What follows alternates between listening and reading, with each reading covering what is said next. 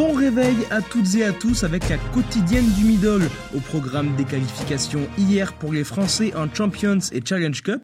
Les Saracens sont toujours vivants et les matchs du jour. Mais on commence par les résultats de la veille en Champions Cup. Les deux finalistes du top 14 ont officialisé leur place en quart de finale de Coupe d'Europe. SM tout d'abord qui ouvrait le bal en début d'après-midi, mené durant tout le premier acte. Les Jaunards prennent finalement le meilleur sur leur dauphin, les Irlandais de l'Ulster, grâce à des essais de Raka et Moala. 29 à 13 score final, les hommes de Franck Azema sont assurés d'être au pire dans les trois meilleurs seconds. La semaine prochaine, ils défieront les Harlequins, éliminés. Il sera question d'obtenir un quart de finale à domicile. Il faudra pour cela compter sur des résultats favorables dans les autres rencontres.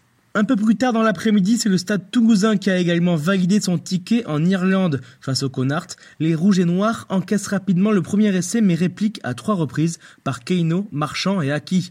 Victoire 7 à 21. Contrairement à Clermont, les Toulousains invaincus sont sûrs de terminer premier de leur poule. Ils sont en excellente posture pour recevoir un quart de finale à domicile, puisqu'une simple victoire contre Gloucester la semaine prochaine à Ernest Vallon leur permettra d'atteindre cet objectif. Les Anglais, justement, viendront pour conserver leur place de meilleur second, obtenue après avoir éliminé le MHR hier 29 à 6.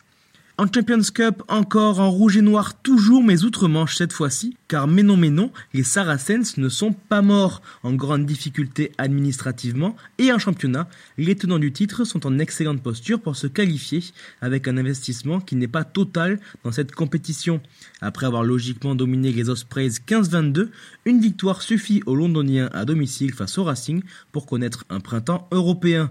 Reste à savoir avec quelle équipe ils vont disputer cette rencontre. On passe à la Challenge Cup et c'est historique. L'UBB dans son entre de Chabandelmas, bien garni, a obtenu pour la première fois de son histoire une qualification européenne. Ils triomphent avec le bonus de leur dauphin d'Édimbourg et ne peuvent plus être rattrapés par ces derniers. Radradra, Cordero, Ménadier et Ravaille parviennent à l'embut. Dans la soirée, c'est le RCT qui a facilement imité leurs compatriotes. Succès 15 à 27 aux Scarlets et qualification officialisée.